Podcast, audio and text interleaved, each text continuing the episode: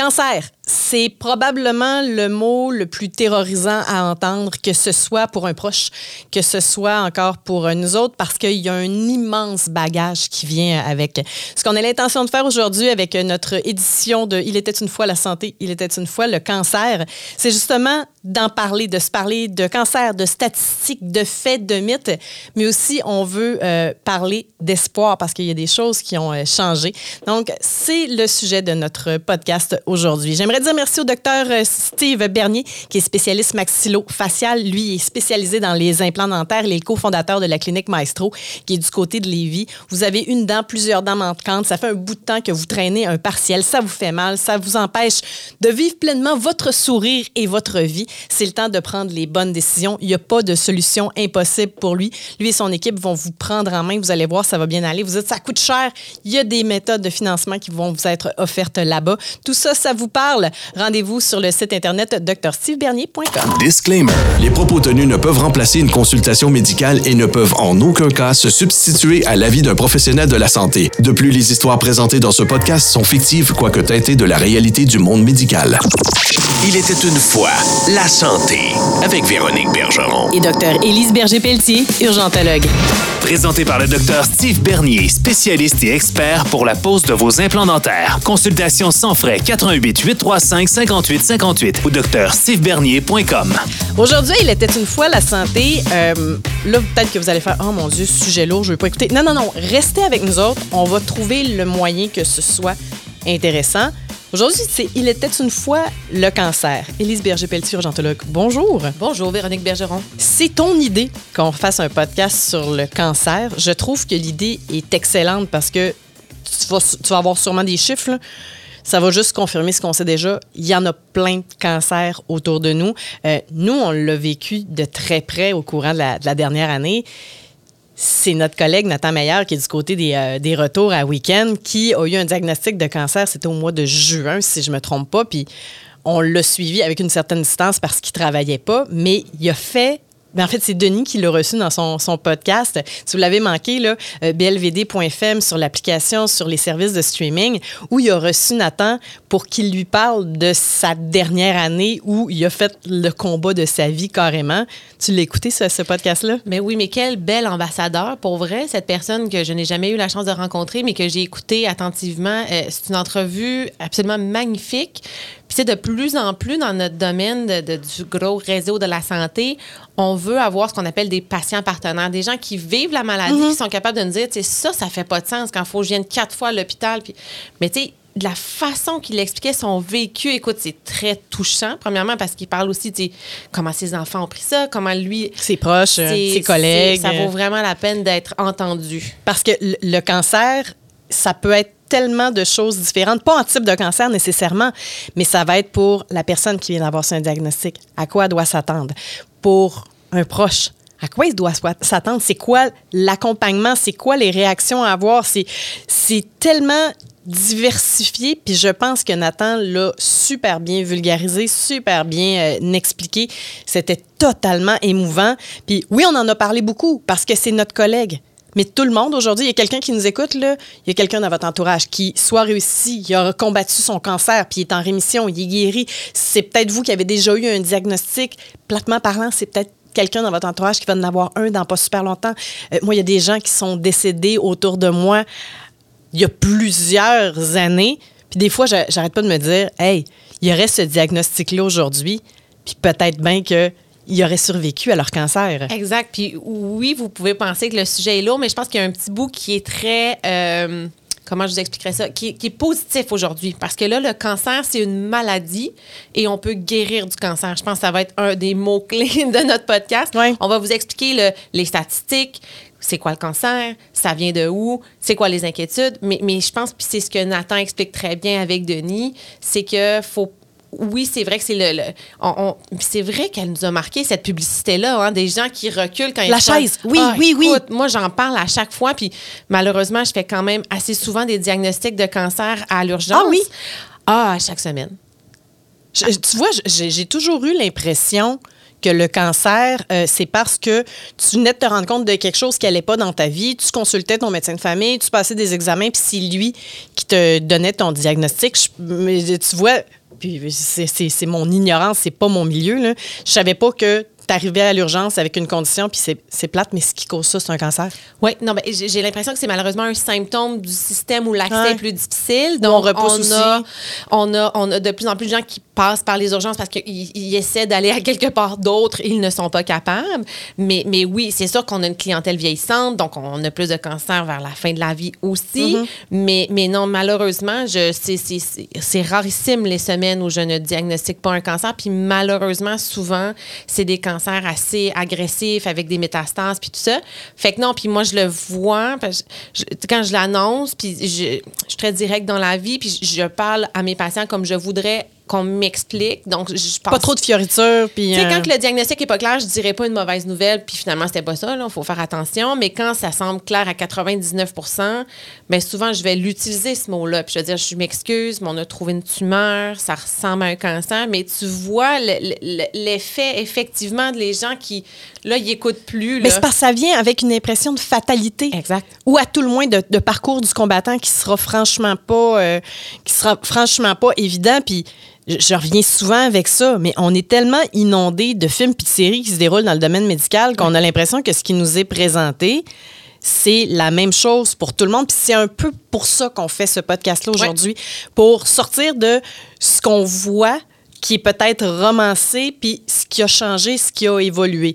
Peut-être commencer avec des statistiques. Quand on dit qu'il y a quelqu'un autour de nous qui l'a ou qui l'a eu, ou peu importe, c'est- pas dans les airs, c'est pas une perception. là. Ben, si on regarde les Canadiens, puisque a, a une chance d'avoir des instituts canadiens sur le cancer, puis on a de bonnes statistiques, c'est une personne sur trois qui va avoir un diagnostic de cancer au courant de sa vie. Ça ne veut pas dire que c'est un cancer très grave, stade 4, métastase, mais quand même, ça peut être Ça un peut être un cancer de la peau. ça peut euh, être un ouais. mélanome qu'on a pris précocement. Ça peut être des cellules cancéreuses au niveau du col de l'utérus qu'on va être capable de traiter avec des, des traitements qui sont pas agressifs. Donc, mais, mais c'est quand même, à un moment donné, une personne sur trois va, va se faire dire, ben écoutez, vous avez des cellules cancéreuses à quelque part, ce qui est quand même pas rien. On- on- parce que malgré qu'on on, on dit que ça va mieux, qu'on est capable de traiter les gens, ça reste que c'est très, très, très anxiogène quand on entend le mot cancer. Effectivement, on a l'impression d'avoir la tête sur le bûcher, là, puis qu'on s'en va euh, vers la mort. Mais ce qui n'est pas le cas. Fait que ça, c'est first statistique, là, première statistique. Je ne sais pas, je je l'ai dit en anglais.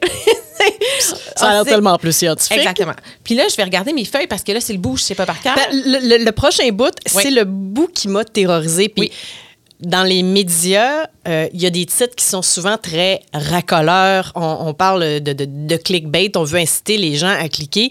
Puis c'est sorti au courant de la dernière année, les cancers chez les moins de 50 ans qui augmentent selon une étude récente. Et moi, en étant une fille de moins de 50 ans, mon réflexe a été, bah, on est plus dans la prévention, on en voit c'est juste qu'on on les prend plus à temps. Fait que, tu sais, j'étais dans mon espèce de monde imaginaire de tout va bien aller. Et Élise a allègrement pété ma balloune. Oui, je m'excuse j'ai lu l'étude, je- puis on en avait parlé brièvement, une chronique euh, dans le Gravel dans le retour. C'est euh, vraiment une très belle collaboration internationale. C'est une étude qui a été faite avec une rigueur scientifique dans un journal médical. Donc, c'est pas, euh, c'est pas CNN là, que des fois on se demande de où ça sort. C'est vraiment. Puis c'est une collaboration de plusieurs pays où. Puis c'est difficile hein, de, de faire des études comme ça à- de- sur, des, plusieurs millions de personnes, mais quand on regarde l'étude, ce qu'on voit, c'est que malheureusement, l'incidence, donc l'incidence, c'est le taux de, nouveaux cancers chez les moins de 50 ans, augmente dans plusieurs types de cancers. Il y a une partie que tu as raison. Par exemple, le cancer de la thyroïde,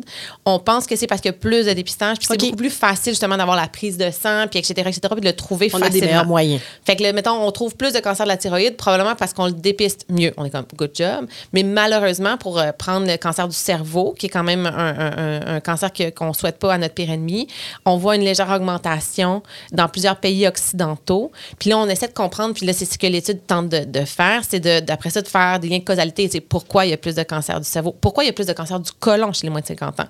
Puis là, de ce que, ce que l'étude explique, c'est que on dirait qu'à chaque nouvelle génération, donc à chaque 15-20 ans, le risque de cancer augmente toujours un peu. Donc, par, mes enfants, par rapport à moi, auraient un, un- un plus grand risque d'avoir un cancer que moi, par Qu'est-ce exemple. qui fait? Est-ce que c'est une génétique? génétique qui est changeante ou est-ce que plutôt c'est que on a de nouveaux éléments dans notre environnement qui, justement, peuvent avoir ces changements-là sur nous autres, provoquer plus de cancer, dans le fond? Là? À date, ce que, puis encore une fois, là, c'est très préliminaire, là, fait qu'il faut pas paniquer personne, mais ce que l'étude semble démontrer, c'est plus des facteurs environnementaux. Puis là, puis, Mettons, c'est- c'est- on, va, on va reculer dans le temps Oui. un peu. Euh, Il y a un temps où on n'était pas une société de loisirs pour deux scènes. Les gens n'allaient pas dehors, puis de toute façon, on connaissait pas les cancers. Puis tu as eu le bout des années 70-80 où c'était donc ben hot d'être bronzé au bout. On a eu plus de cancer de la peau par la suite. Est-ce que ça peut rentrer dans ces explications-là? c'est un exemple très concret. C'est c'est de base, là, mais Le- dans ma tête, c'est le, c'est le plus tangible Ouais. qu'on aura vu là, de, de- de- depuis que j'ai l'âge de comprendre c'est quoi un cancer. Mais le soleil, l'exposition au soleil est un très bon exemple de risque environnemental qui, qui était peut-être mal connu puis qui était différent il y a 100 ans versus aujourd'hui. Les madames se badigeonnaient avec de l'huile à cuisson. Oui, là. je sais. C'était du PAM. Maintenant, on met du FPS, puis on fait donc bien attention. Puis, euh, Exactement. Fait que ça, c'est un bon exemple. Euh, en- la- tout ce qui est la nourriture transformée, on a un gros doute dans certaines études qui essayent justement de faire des liens de cause à effet. Si euh, certains... euh, les huiles de palme, entre autres, qu'on entendait beaucoup parler. Exact, ou des, des, des, des molécules qu'on prend pour conserver la nourriture ne seraient pas cancérigènes finalement. Euh, fait que ça, c'est un autre exemple. Puis j'en parle allègrement parce que pour moi, c'est ça va être dans les 20 prochaines années, autant sur l'ADN, justement, le- parce qu'effectivement, il y a des cancers qui sont génétiques, euh, mais le fameux microbiote, le- le- le- toutes les petites bactéries Oui. qui vivent dans notre intestin, oui. euh, le fait qu'on a des, euh, des antibiotiques dans tout, la nourriture, on en prend plus? Est-ce que là, ça, ça pourrait affecter notre microbiote qui ferait qu'on développerait plus de cancer? C'est le genre de choses, malheureusement, qu'on commence à comprendre. Mais oui, malheureusement, il y a. Puis on s'entend, c'est quand même très rare, mais il y a un peu plus de cancer qu'avant chez les moins de 50 ans. Oui, puis j'imagine que tu peux pas étudier en amont. Tu, tu sais, le- tu parlais des, des antibiotiques. Ouais. Euh, du moment où tout ça est arrivé, puis ça, hey, ça a changé la vie de l'être humain. Ouais. là. Ça, la- la- entre autres, la mortalité infantile, ça a eu une incidence positive. On a eu beaucoup moins de décès. Sauf que quand tu testes ça, tu le sais pas tout de suite s'il y aura des risques dans 10, 15, 20, 30, 40 ans de cancer. Tu sais pas non plus à quelle quantité ça devient à risque parce que oui, tu peux avoir quelque chose de cancérigène, mais il va falloir que ce soit consommé à l'excès pour l'être. Euh, la cigarette, ça fait partie de ces affaires-là. Quand ils ont commencé au début, la cigarette, ils ne savaient pas que ça allait donner le cancer. Christy, le prescrivaient pour l'asthme, puis euh, pour quand Oui. tu avais des des, des maux de gorge. Là. Exact, oui, on Ça en avait bon sens, aussi, là. on a fait une chronique, c'était Oui. quand même assez euh, c'était délicieux de lire ça, les publicités associées à la cigarette. Puis là, en fait, maintenant, on a le penchant de l'alcool où on sait tous que boire en quantité industrielle de l'alcool, De manière c'est régulière, dangereux. hein. Ben, un, Mm. pour la santé mentale, pour le foie. Mais là, ce qu'on se rend compte, que c'est une toxine et que ça peut créer certaines sortes de cancers et pas juste le foie. Donc, de plus en plus, les, les sociétés occidentales, on, on essaie de diminuer la consommation d'alcool alors que la pandémie a fait qu'on a tous et toutes socialement augmenté notre consommation d'alcool. Mm-hmm. Là, de plus en plus, on dit Eh, peut-être que c'est peut-être pas aussi lien euh, direct cigarette-cancer, mais quand même. Fait que ça aussi, ça fait partie des choses qu'on se demande si l'augmentation de la consommation d'alcool n'a pas un lien sur les cancers chez moins de 50 ans. Fait que, ouais, c'est un petit peu. euh, c'est justement, toi puis moi, on n'a pas encore 50 ans. On est comme, OK, c'est pas juste une maladie de, de personnes âgées, cette histoire-là. Non, non, non. C'est quand même. c'est Bon, on a malheureusement aussi des histoires euh, absolument atroces d'enfants qui ont le cancer. Tu sais, on le sait que ça arrive, mais dans notre tête, c'est un sur un million, tu as tiré le mauvais numéro, tu pas chanceux. Mais là, malheureusement, on voit que c'est une petite augmentation. Par contre, dans nos statistiques, on parlait d'habitude de vie, de soleil, de cigarette. La Société canadienne du cancer dit que si on avait des saines habitudes de vie, on pourrait réduire de 4 cancers sur 10 le risque. C'est quand même pas rien, ça non plus. Puis surtout que des saines habitudes de vie, là, on a tendance à penser que c'est la personne qui fait son propre compost et ses propres légumes, mais c'est pas ça. C'est une question d'équilibre de vie, dans le fond. Exactement. Oui, c'est ça. C'est pas le temps de dire que là, il faut manger plus de viande. Élise, puis bio, on mange du fast-food, OK? Mais je pense qu'en général, on a des pas pires habitudes de vie. C'est ça. Donc, c'est, mais on les a déjà nommés. là. C'est le soleil, c'est l'alcool, c'est la cigarette, c'est l'activité physique, puis c'est de manger équilibré. C'est pas mal ça, les Ah non, amis. c'est d'éviter les abus puis de chercher l'équilibre. Hey, mais 4 sur 10, c'est beaucoup, là. C'est énorme parce que, par exemple, on sait que euh, la, les nitrites, donc la- les viandes rouges, Ouais. la transformation, le, le barbecue augmente un petit peu le risque de cancer colorectal. Les fruits, les légumes, les fibres diminuent. Fait que, si vous dites, ben moi, j'aime ça le barbecue, ben, tu sais, il faut manger des légumes, Mm-hmm. ça va s'équilibrer. Puis je dis pas que vous en mangez trois fois par jour, c'est peut-être trop. Fait que, c'est vraiment une question d'équilibre. Donc, faut pas capoter avec ça. Mais, c'est juste, encore une fois, un signal comme le reste, comme pour l'obésité, comme pour les maladies coronariennes. Avoir un équilibre de vie, c'est bon dans tout. Canada, Oui. le portrait, c'est quoi? Euh, Est-ce que c'est les diagnostics? Est-ce que c'est la mortalité? C'est quoi le portrait du cancer dans l'histoire récente? Ben là, c'est ça. Ont- on a eu une publication assez récemment sur la prévalence du cancer au Canada en 2022. C'est quoi prévalence? Ben. Moi, j'aime ça faire de l'épidémiologie parce que je l'enseigne à l'université. L'incidence, ça, c'est le taux de cancer qui apparaît. Donc, on regarde, qu'est-ce qui se passe, là? Euh, c'est quoi l'incidence du cancer du poumon chez, les, par exemple, les gens qui fument? Ben, tu as 8 chances sur 10 d'avoir le cancer du poumon, quelque chose comme ça. La prévalence, c'est quand on prend une photo. On regarde au Canada aujourd'hui, là, chez les 33 millions de Canadiens, qui a un diagnostic de cancer, qui a survécu à son cancer, etc., etc.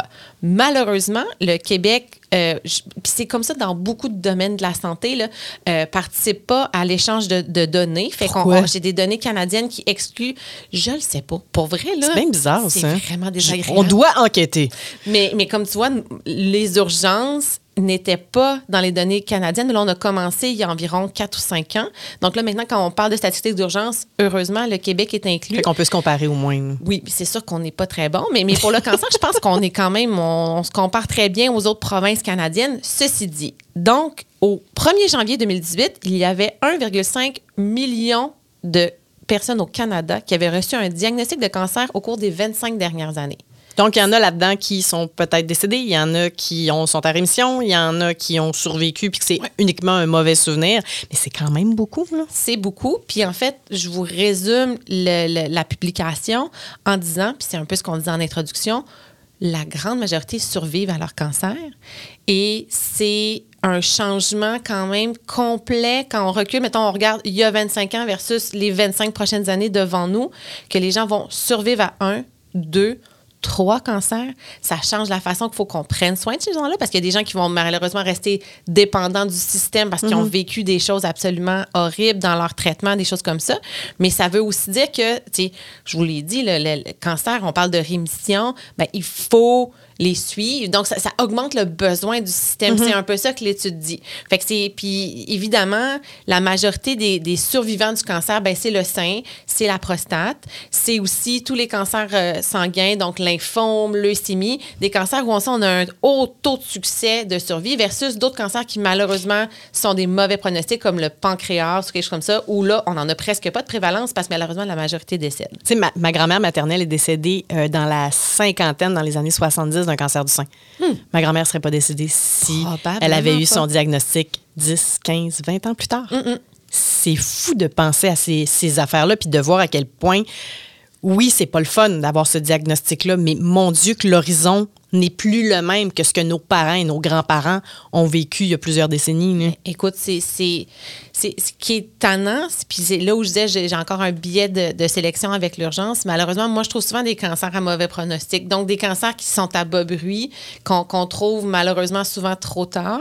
Mais c'est ça, la majorité, maintenant, il y a- on va en parler plus tard, mais on peut faire du dépistage de plusieurs types de cancers, ce qui fait qu'on les trouve précocement, donc on va en guérir. Puis effectivement, l'univers, l'arsenal thérapeutique est en ébullition. Puis on va refaire cette chronique-là, ce podcast-là dans 10 ans, puis probablement qu'on va encore avoir changé complètement. Le, moi, en- ça fait 11 Dans ans. la bonne direction en plus. Tout à fait. euh, Le, le- ça fait 11 ans que je pratique la médecine d'urgence. Entre mon début de pratique puis aujourd'hui, c'est un univers parallèle, là, C'est le fou, cancer. là. là. Ça fait 11 ans. Ouais. Ah, euh, on va reculer un peu. Oui. Parce que là, on parle de cancer, cancer, cancer. C'est quoi un cancer? Oui, bon. Ben, Oui, c'est important de comprendre parce que puis j'essaie de l'expliquer. euh, puis c'est drôle, là, tu sais, moi, mes enfants ont un peu des questions existentielles. là, Puis ils entendent le mot cancer, puis maman, c'est quoi un cancer? Puis moi, je peux savoir ça. Puis bon, j'ai gardé un peu la pensée magique que les enfants peuvent pas avoir de cancer pour l'instant. À, à ma fille particulièrement qui s'inquiète de tout et rien. Fait faut pas qu'elle tombe sur le téléthon enfant soleil. Pas une bonne idée. Non, vraiment, exactement. Quoique, avec YouTube, maintenant, là, elle a vu une, une histoire d'une petite adolescente qui a eu. euh, puis que là, elle avait perdu ses cheveux. Puis là, tu Mais vois, nous, on avait été, c'est Charles Bruno. Ah oui, C'était le fils de. Pierre Bruno quand Ouais, on était je jeune. Moi, mon, mon- mon premier contact à vie avec le principe du cancer et le fait que tu pouvais en mourir, je pense que c'est une leucémie qu'il avait eu, euh, Charles. Puis moi, c'est.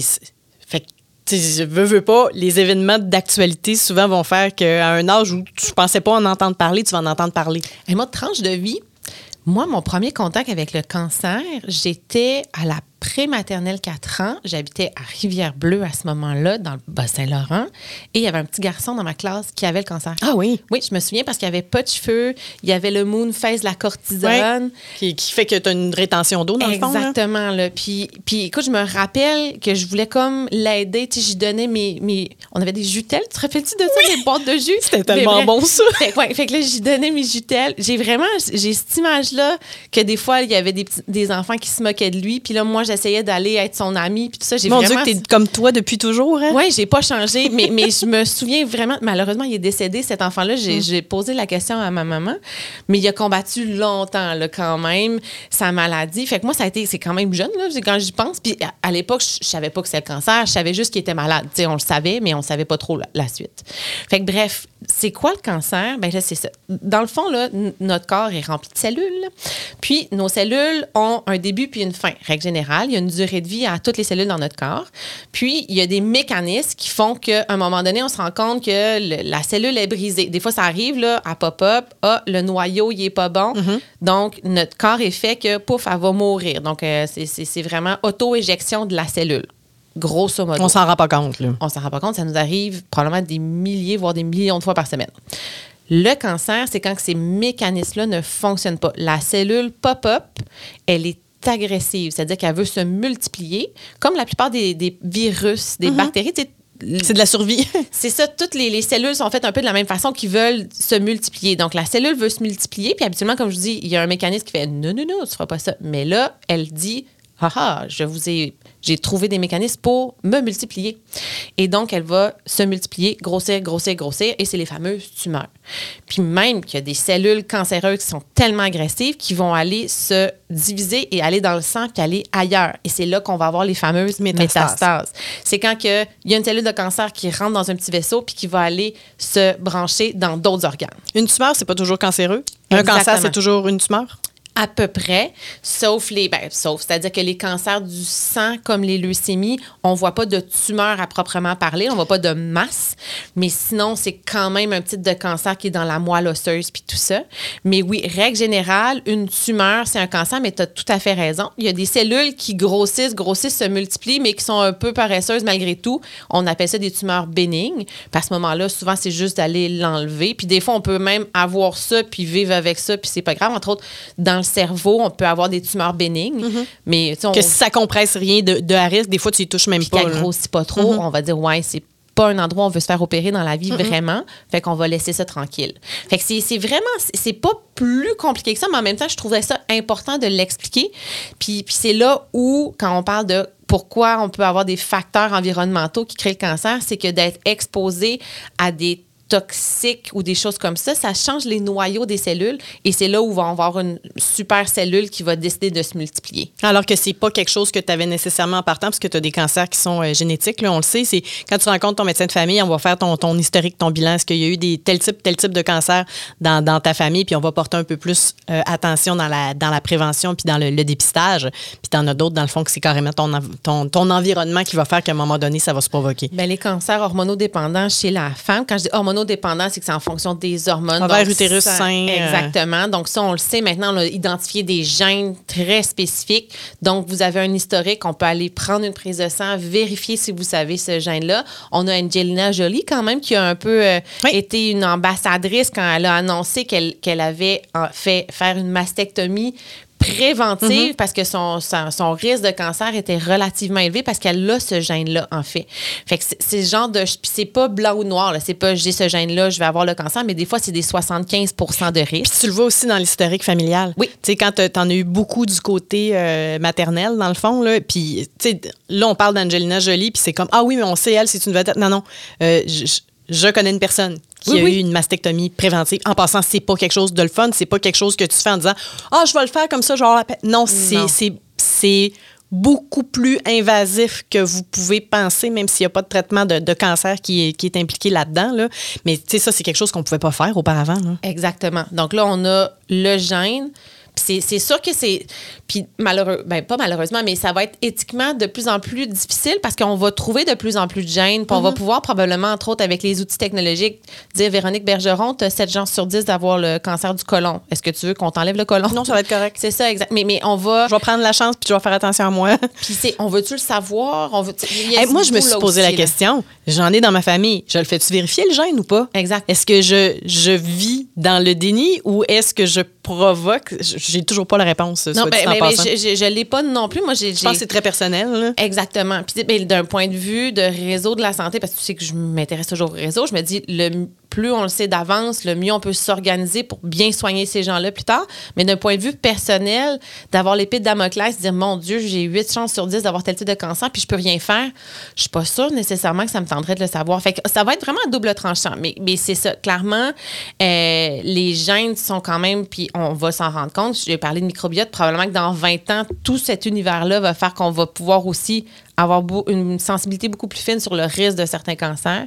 Fait que ça fait partie des choses qui, qui avancent encore une fois à vitesse grand V. C'est quoi les symptômes d'un cancer? On a tout un côté un peu hypochondriaque euh, à différents degrés. Je me suis halluciné un cancer de la peau sur une oreille il y a quelques semaines. Finalement, je m'étais probablement tachée avec de la teinture ou brûlée. Arrête de rire, Élise. je, puis je sais même pas texter rien pantoute. Là. quand même. Mais tu sais, je me suis bien rendu compte que finalement, c'était juste une petite gaz. Ouais. Peut-être mon fer plat là, qui m'a accroché le bord de l'oreille. Mais on, en voit tellement que là, on est attentif à absolument tout. Puis on dirait que tout changement dans notre corps est prétexte à euh, ça y est, c'est peut-être le premier symptôme d'un cancer. Qu'est-ce que je fais avec ça?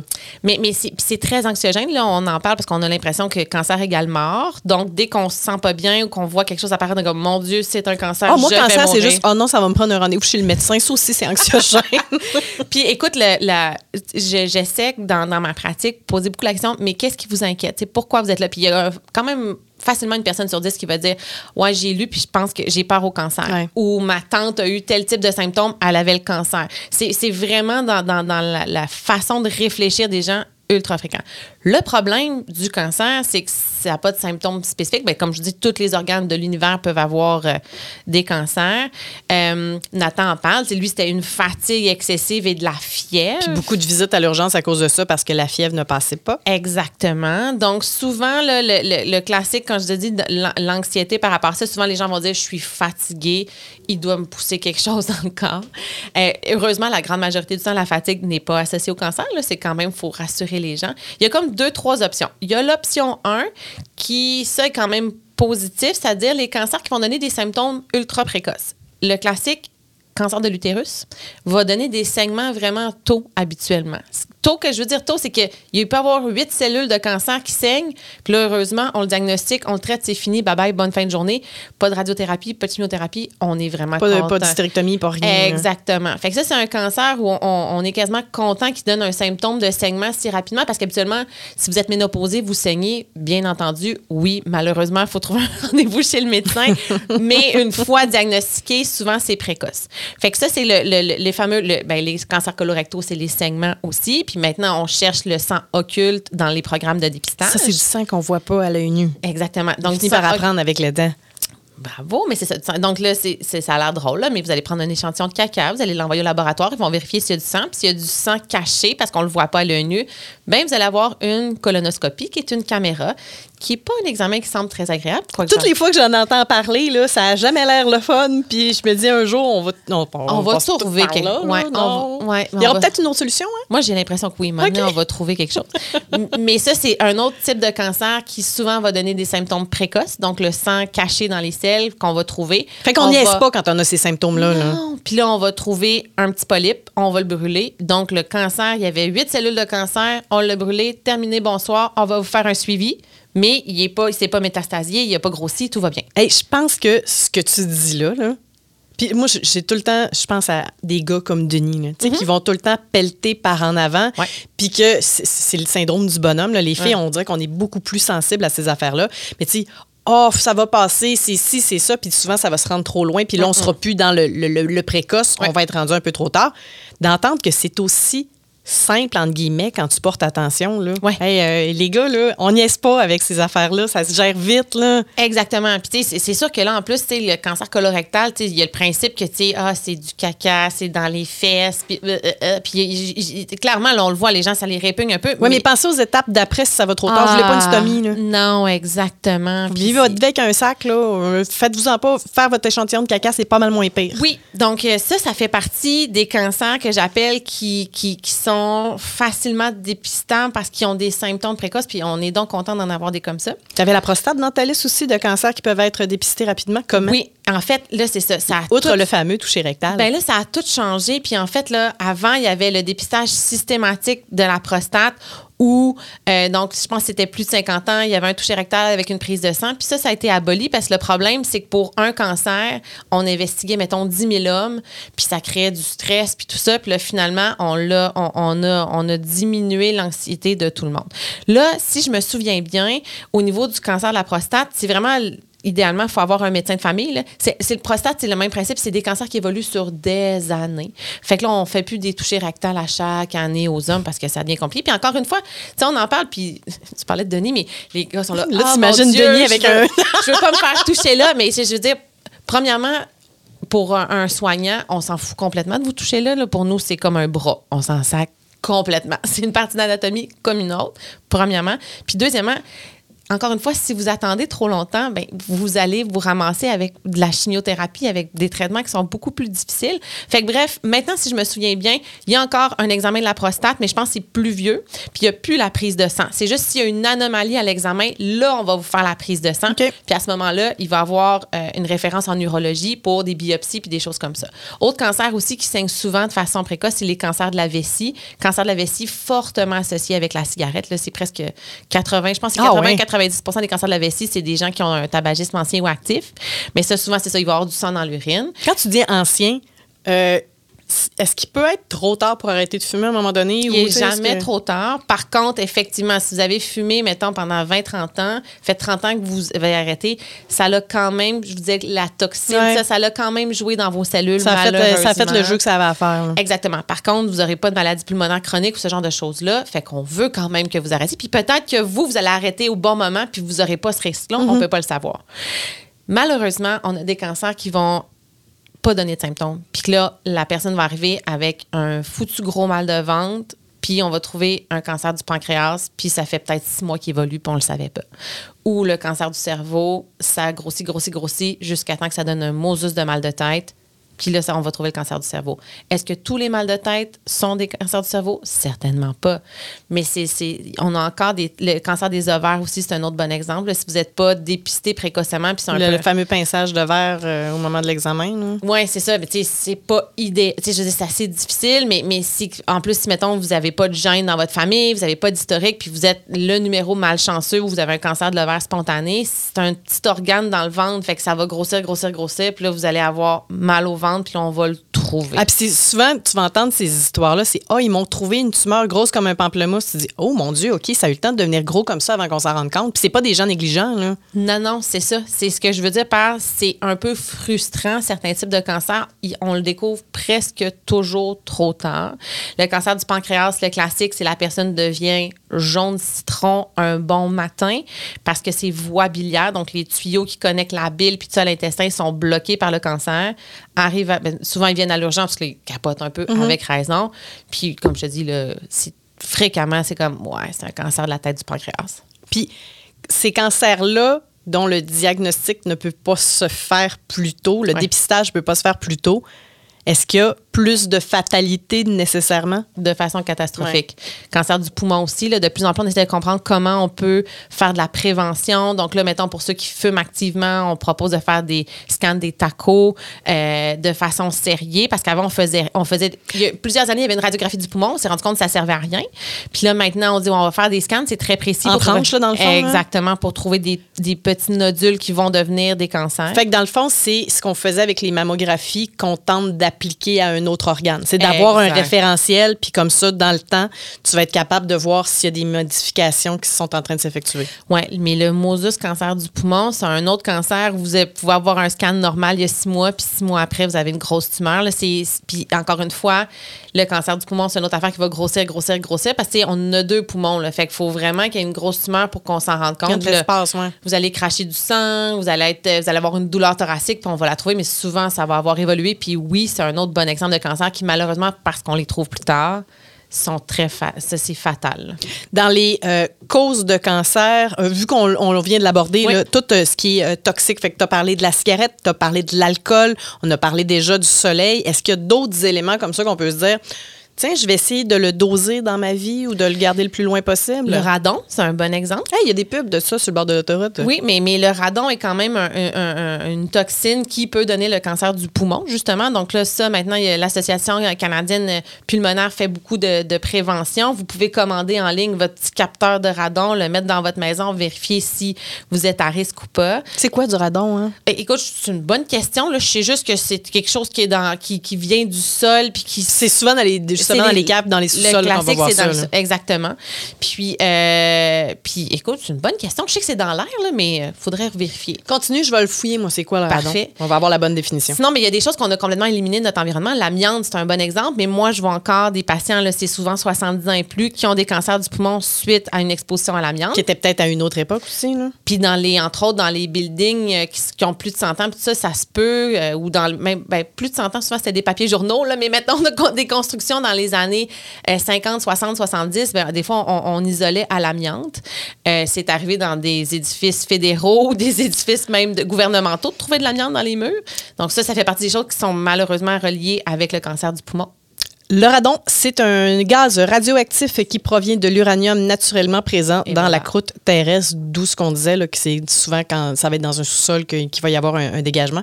Et c'est le site euh, québec.ca qui m'a donné l'info. Fait qu'on était à la bonne place. Puis c'est pour ça que si vous trouvez une haute concentration de radon, ils vont faire une espèce de cheminée pour aller vers l'extérieur pour pas que vous soyez éva- pour pas que vous soyez exposé au quotidien. Euh, fait que c'est ça. Fait qu'il y a certains toxiques là qu'on le sait, la pollution. Donc les mettons, euh, on a déjà on a déjà entendu parler le, le film de Erin Brockovich, Oui. qui est un autre bon exemple Oui, où il y a une usine exactement avec un lien anormalement élevé de cancer. Tu sais ça, ça reste rare heureusement, mais quand même là, ça fait Les cancers industriels aussi, on peut rentrer ça là-dedans? Exactement, tout à fait. Fait qu'il y a plein de choses dans notre environnement qui peuvent avoir un lien. Et finalement, je l'ai mentionné aussi un petit peu plus tôt, l'alimentation. On sait que certains aliments, c'est beaucoup par rapport à justement tout ce qui est viande rouge, nitrite, donc ce qui, pour conserver la viande, donc le- les saucisses, les saucissons, Les etc., charcuteries, les ouais. charcuteries, on sait que ça a un lien avec le cancer colorectal? Euh, la génétique, on en a glissé un mot. Ouais. C'est plus les femmes que les hommes? Euh, ben, en fait, comme je disais, hormonaux, c'est- il y a beaucoup d'études, en fait, chez la femme. Pour une fois que c'est nous qui sommes Oui, habituellement, ça arrive sur le tard. hein. Exactement. Euh, Puis sinon, il y, a, il y a des cancers qui sont, qui sont très spécifiques et liés avec la génétique. Là, c'est homme ou femme, ça n'a pas, ça d'importance.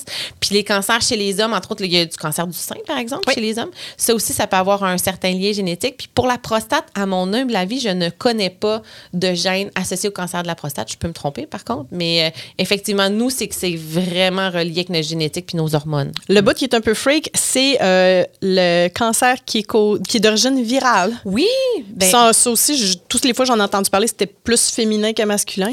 Oui, effectivement. Et puis ça aussi, je te parlais de microbiote, je te parlais de génétique. Ça, clairement, je pense que dans les 20-30 prochaines années, on va se rendre compte qu'on a des petits virus de cachet qui nous causent des problèmes et des cancers. Mais le VPH, le virus du papillome humain, programme national de vaccination qui a commencé, ça fait quoi? Peut-être 15 À peu ans, près, chez, les adolescentes. Là. Exactement. À la base, qui- on vaccinait seulement les, les femmes, ben, les adolescentes, parce qu'on s'adonne le cancer du col de l'utérus. Par contre, c'est les... Puis un gars, ça n'a pas d'utérus, fait que c'est ça. Oui, sauf que c'est les vecteurs de- du virus. C'est eux autres qui le promènent, ouais. Puis eux sont asymptomatiques. Ça peut donner des verrues génitales. là. fait que c'est quand même pas le fun non plus à avoir autant chez l'homme que chez la femme. Puis là, finalement, c'est ça. Fait que là, dans- il y a quelques années, on vaccine tous les adolescents et les adolescentes parce que là, dans le fond, on veut éradiquer ce problème-là. Puis c'est très intéressant parce que depuis on a- qu'on a ce programme-là, les fameux PAP tests, donc les examens gynécologiques. Mm-hmm. Écoute, moi, quand j'ai commencé ma, ma jeune vie d'adolescente, c'était aux années que c'était recommandé. Puis là, maintenant, on parle de trois ans si on n'a pas de facteur de risque, etc., etc. Puis probablement que comme moi, mes enfants, tu sais, ils vont probablement, ça va être rarissime, là, qu'on va avoir besoin de, de, d'examen de dépistage. Fait que c'est quelque chose qui a quand même changé le cours de, de, de du commun des mortels. On parlait de prostate aussi dans les fameux examens périodiques chez le médecin de famille, qu'on, qu'on voit de moins en moins. Ça a déjà été fatal, le cancer du col de l'utérus. Puis encore dans une histoire très récente. Ah, ben moi, j'ai déjà vu des catastrophes, euh, effectivement. Chez là, les de- jeunes femmes, là. Oui, oui, puis, puis quand je te dis ça, c'est, dans les cinq dernières années. Là, fait que ça existe encore. Puis, puis c'est souvent ce que tu as mentionné. Là, c'est du déni, c'est du pelletage par en avant. Puis là, oups, malheureusement, on arrive puis il est trop tard. Donc, il faut, faut, faut s'écouter. Il faut pas trop s'écouter puis paniquer. Mais clairement, quand vous saignez de quelque part qui n'est pas supposé saigner, Soyons attentifs. consultez. Parlons de traitement. Euh, je connais la radio puis la chimio puis Ouais. la chirurgie. C'est tout. Puis encore là, je le sais que c'est plus mur à mur, puis je le sais que tout ça a donc bien changé. Mais encore une fois, c'est la culture populaire qui nous amène ça. là. Exact. Puis moi, je fais toujours un parallèle. Tu sais, que j'aime l'histoire de la médecine. Puis quand on regardait tu sais, les saignées puis les affaires pas possibles de v'là 100 ans, moi, j'ai l'impression que dans 200 ans, on va regarder la chimio puis la radio puis on était comme, mais mon Dieu, qu'est-ce qu'on faisait? C'était donc bien barbare. Hey, D'ailleurs, C'est barbare. quand est-ce qu'on a commencé à parler de cancer dans l'histoire de la médecine? Puis quand est-ce qu'on a commencé à, la tra- à, à traiter les cancers? Hey, ça, c'est une- euh, ben écoute, les tu- euh, ça, là. Un jour, on va se faire une ligne du temps Mais- de, de découverte de maladies, je pense. des can- écoute, moi, j'ai, je, je lis quand même fréquemment sur des trucs de l'histoire, mais tu sais, le mot tumeur est très ancien dans l'histoire, mais tu sais, souvent, c'était physique. Les gens, il y avait là. une deuxième tête, tu sais, fait que c'était une tumeur dans le cou. Fait que le mot tumeur, puis l'exérèse du tumeur, écoute, ça date même de l'Égypte antique, qu'on voit qu'il y a des chirurgiens qui essayaient d'enlever des tumeurs. Fait que je pense Mais là, c'était mécanique. là. mais c'est ça, ça a été la base initialement. Il y a une grosse bosse qui est pas supposée être là, on enlève la bosse. C'était simple de même. Mais là, maintenant, la chimiothérapie, la radiothérapie, c'est quand même relativement récent dans l'histoire de l'humanité. D'après moi, c'est entre 60 et 80 ans maximum, je te dirais. Euh, mais ça reste quand même un peu barbare, en guillemets. Puis je, je- je salue toutes les gens qui travaillent en oncologie. Je, je ne vous traite pas de barbare, mais quand on y pense, la chimiothérapie. C'est un poison! C'est un poisson. Je vous ai parlé que la cellule, c'est la super cellule qui décide, moi, je me reproduis partout. Mais on n'est pas capable d'être spécifique sur celle-là. Fait qu'on coupe les jambes à toutes les cellules qui se reproduisent vite. Donc, pourquoi les gens perdent leurs cheveux quand ils ont de la chimiothérapie?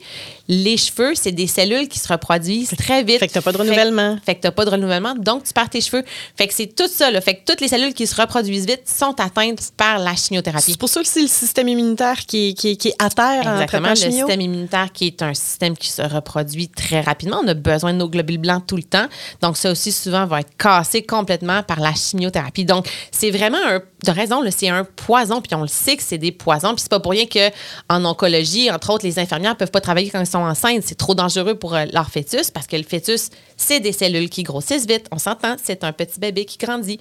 Euh, fait que c'est assez particulier. La radiothérapie, mais ça, c'est dans le fond, c'est le laser. Du, du- Ça, c'est plus ciblé. piou. Oui, Ça va, Star Wars? oui, mais c'est piou piou dans, dans la tumeur. Donc, c'est vraiment d'utiliser de la radiation. Mais ça. Je sais que mais moi, je l'imagine comme ça. Mes, mes amis radio-oncologues étaient comme Qu'est-ce que tu racontes? Mais, mais c'est vraiment ça. On va aller cibler la tumeur ou le restant de tumeur parce que souvent, on va essayer d'aller la. C'est souvent par phase, là, ouais. Exactement. Puis là, pour être sûr qu'il ne reste plus rien, on va laisser littéralement brûler l'endroit où le cancer était ou aller essayer de diminuer. Entre autres, on fait les, gens qui ont des métastases dans les vertèbres. Souvent, ça va être pour les soulager. On va aller brûler une partie du cancer avec la radiothérapie, puis la douleur diminue à ce moment-là. Fait que ça, c'est vraiment ce qu'on utilise depuis, mettons, là, je dis 60 ans, peut-être que c'est 65 ou 55, je sais pas. Mais là, depuis 20 ans, là, on s'est dit, on va essayer d'être plus brillant que ce qu'on fait depuis longtemps. Là, on, a- on s'est dit, mais pourquoi on n'utiliserait pas justement notre système immunitaire pour essayer d'aller battre ces super cellules-là? Donc là, ce qu'on essaie de faire, c'est de comprendre la cellule cancéreuse, l'intérieur, son noyau, ses petits bras autour de la cellule. hein. je vous dis toujours, une cellule, pour la reconnaître, elle a des petits bras et des petites jambes. Donc, on va aller comprendre cette cellule-là, puis aller lui donner des traitements spécifiques pour éviter justement d'aller tuer toutes les bonnes cellules Donc, autour dans notre corps. Qu'elle soit la seule visée. Exactement. Ce que le corps en temps normal doit reconnaître, mais que dans ce cas-ci en particulier ne reconnaît pas. Exactement. Puis là, on- donc dans les 20 dernières années, ce qui a été développé, puisqu'on voit beaucoup depuis 10 ans, c'est l'immunothérapie. Donc, on donne des anticorps pour aller cibler le cancer. Donc, c'est vraiment là, ça, ça s'est développé, là, puis ça a des retombées quand même très positives. C'est à la fin 2022 qu'il y avait un article sur des vaccins ARN pour le cancer de la peau pour des gens qui, pour éviter qu'il y ait des récidives, par exemple. Ben, c'est fou, là. Fait que là, on a l'immunothérapie qui est de donner des anticorps et là, on est en train de créer des vaccins. Donc, un vaccin, je vous ai déjà, on en a déjà parlé abondamment. On prend un petit bout de virus, un petit bout de bactérie, on le met dans une substance, on vous l'envoie, votre système immunitaire reconnaît le petit bras, la petite jambe et va donc aller tuer le petit bras, la petite jambe. Développer le réflexe, dans le fond. Bien là, on est en train de découvrir ça pour les cancers. On trouve le petit bras puis la petite jambe du cancer de la peau, là, parce qu'effectivement, c'est les mélanomes qu'on a découvert.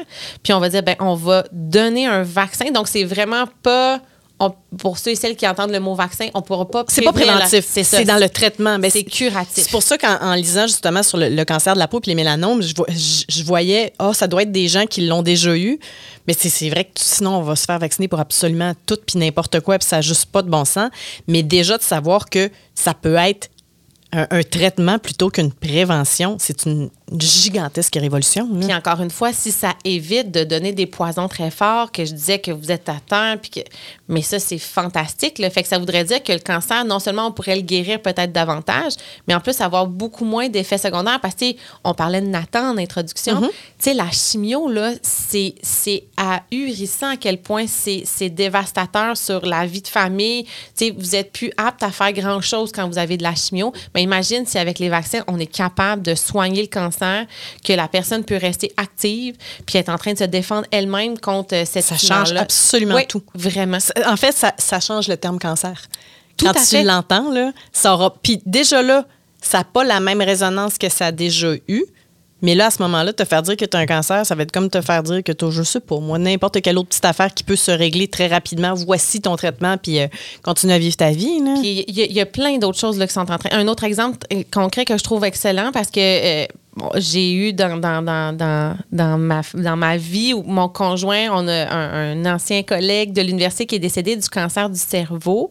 Le cancer du cerveau, euh, ben, un, c'est le cerveau, fait que c'est pas un endroit qui est. Mais les fameux glioblastomes, c'est encore une fois des supercellules très agressives. Le taux de survie à 5 ans est absolument horrible. Et là, maintenant, ce qu'on a découvert, c'est qu'on on, a créé, c'est littéralement des cases de bain, là, ça ressemble à ça. Sur le casse de glace, le... Mais oui, puis, puis en fait, c'est que ça envoie des ondes ou je sais pas trop qui fait que la tumeur ne grossit pas. Puis ça fait que, là, à date, il y a quelques cas où les gens survivent à leur cancer du cerveau, mais il faut qu'ils le portent tout le temps. Mais on s'entend que porter ça puis survivre, c'est une bonne chose. Oui, ça, peut être un choix assez facile à faire. Oui, surtout quand tu as des jeunes enfants ou quelque chose comme ça, mettons. Là. Fait que non, c'est, je te le dis, là, en fait, le, je te parlais de cancer de la vessie. On a trouvé, on prend une, une, molécule qui ressemble à la tuberculose, qu'on modifie, qu'on injecte dans la vessie, puis le système immunitaire va aller se coller à ça au cancer de la vessie pour aller tuer le cancer de la vessie. Je te dis, il, existe vraiment plein de choses qui sont de plus en plus spécifiques pour certains types de cancers pour éviter justement les traitements barbares qu'on disait initiaux qu'on avait puis qui fonctionnaient quand même bien. Fait que tu as raison, ta grand-mère aurait survécu, mais là, j'ai l'impression qu'on est de plus en plus, puis c'est ce qui était intéressant de l'étude de la prévalence au Canada, on va maintenant guérir du cancer comme on guérit d'une pneumonie ou d'une fracture de la jambe. Là. Ce sera pas magique, ce sera pas miraculeux, mais ça avance à très, très grande vitesse. Fait que quand on voit, oh, on ramasse des fonds pour la recherche contre le cancer, ça devient payant au bout du compte pour une société. Hein? Oui, puis ça, c'est une des choses aussi, les gens qui ont vécu le cancer, puis ils sont tellement euh, ouverts à être ah mais si je peux être cobaye pour quelque chose puis essayer les, c'est cette il y a un dévouement hein? ah il y a un dévouement extraordinaire. Les gens veulent vraiment essayer de faire avancer la science mais oui ça avance vitesse grand V. C'est assez capoté. On est rendu là dans le temps puis peut-être qu'on en refera un dans 10 ans. On repassera celui-là, puis on dira, hey, ça, ça n'existe plus, puis ça, ça fonctionne plus, puis on regardera à quel point ça aura évolué, on aura notre barème. Je veux qu'on finisse, puis là, j'ai l'impression que tu vas m'installer dans une petite boîte. Là. Les mythes et controverses sur le cancer. Oui, mais là, tu vois, ça, c'est. Tu sais, on parlait que c'est anxiogène, puis tout ça, mais il y a beaucoup de. On entend beaucoup de choses, ben, en fait, on voit beaucoup de choses sur Internet sur des mythes qu'on entend. Fait que là, je te pose des questions, puis là, tu me dis si euh, tu penses que ça donne le cancer ou pas. OK. On a parlé de cancer du sein. Oui. Moi, puis ce que je disais, puis le site de la Société canadienne du cancer est vraiment bien fait, en soit dit en passant. Sur tout ce que j'ai mentionné, il y a une bonne partie que j'ai trouvé sur ce site-là. Donc, cancer du sein, moi, ce que j'avais entendu quand j'étais adolescente puis que ça me faisait donc peur, c'est que porter un soutien-gorge, ça donnait le cancer du sein. Ben, j'ai même entendu, tu sais, j'ai une de mes amies qui dort avec un soutien-gorge, puis dans ma tête, mon Dieu, elle court après le trouble. Ouais. Mais Fait que j'imagine que c'est pas vrai. c'est un mythe. Bon, Oui, d'accord. tout à fait. Puis armature, pas d'armature.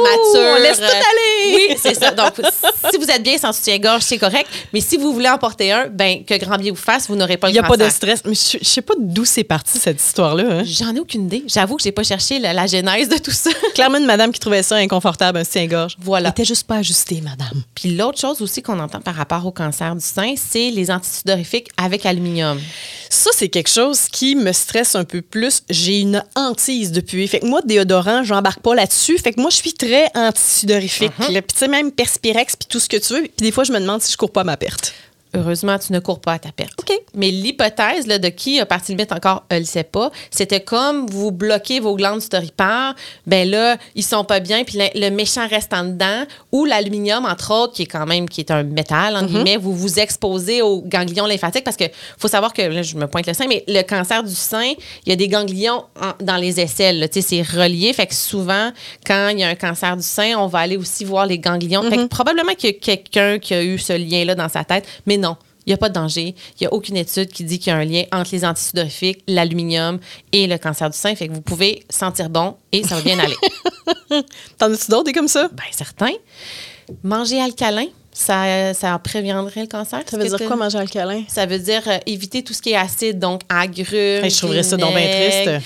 Euh, Il y a beaucoup de choses acides, là, mais ouais, ça, là, il faut, faut t'éliminer ça. C'est ta- c'est faux, là. Ben oui, c'est ça, c'est faux. Puis sais-tu de où ça vient? Non. Parce que, le, en fait, Un lobby quelconque? Probablement. Mais le, le- le pH sanguin est légèrement alcalin, très légèrement. Fait que l'hypothèse, c'est qu'il faut respecter la nature. Donc, vous avez un pH alcalin, donc il ne faut pas manger acide parce que vous allez changer votre pH.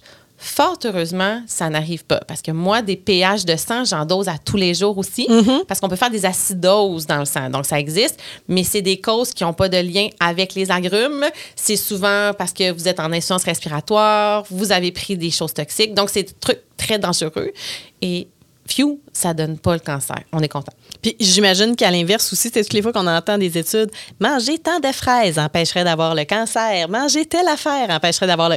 Mais je sais que les antioxydants, c'est prouvé, par exemple. Ben, c'est, oui, oui, c'est quand En fait, même. c'est une aide. Ça n'empêche pas d'avoir le cancer, là, mais. Exactement. Puis tu vois, ça faisait partie de ma prochaine question. Fait que tu as lu dans ma tête. Tout le temps. Euh, mais oui, donc on, on- on a quand même certaines évidences que, effectivement, entre autres les baies, bleuets, tout ce qui est très fort en antioxydants aiderait, mais n'élimine pas. Puis là, on revient avec d'avoir une diète équilibrée. Tu sais, bouffez-vous pas, genre, quatre trucs, quatre chopines de bleuets par semaine Vous avancerez pas nulle part, là. en mangeant euh, du saucisson puis des charcuteries euh, matin, midi, soir. Ça fonctionnera pas. Donc, c'est vraiment d'avoir une diète équilibrée. Mais oui, certains aliments à haute teneur antioxydants seraient quand même bénéfiques pour la santé. On va dire ça comme ça. Puis, ça serait même bénéfique pour, en fait, le, le- pour d'autres types de maladies. On pense aux maladies cardiovasculaires, etc., etc. Fait que c'est bon pour la santé de manger des fruits et des légumes. Ça, tout le monde sait ça depuis toujours. Mais tu vois, ton exemple boucle la boucle de notre podcast sur le, le cancer. Trouvez un équilibre dans votre vie. Voilà. Regardez c'est quoi les habitudes qui sont à risque, puis essayez donc de, de gérer tout ça. On va essayer de, de gérer tout ça, puis soyez attentifs aux signaux.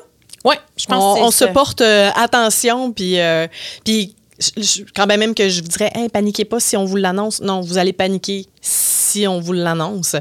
Mais dites-vous que la science a évolué, puis que, que ce soit pour vous, que ce soit pour un proche, ça se peut que ce soit moi, n'importe quoi.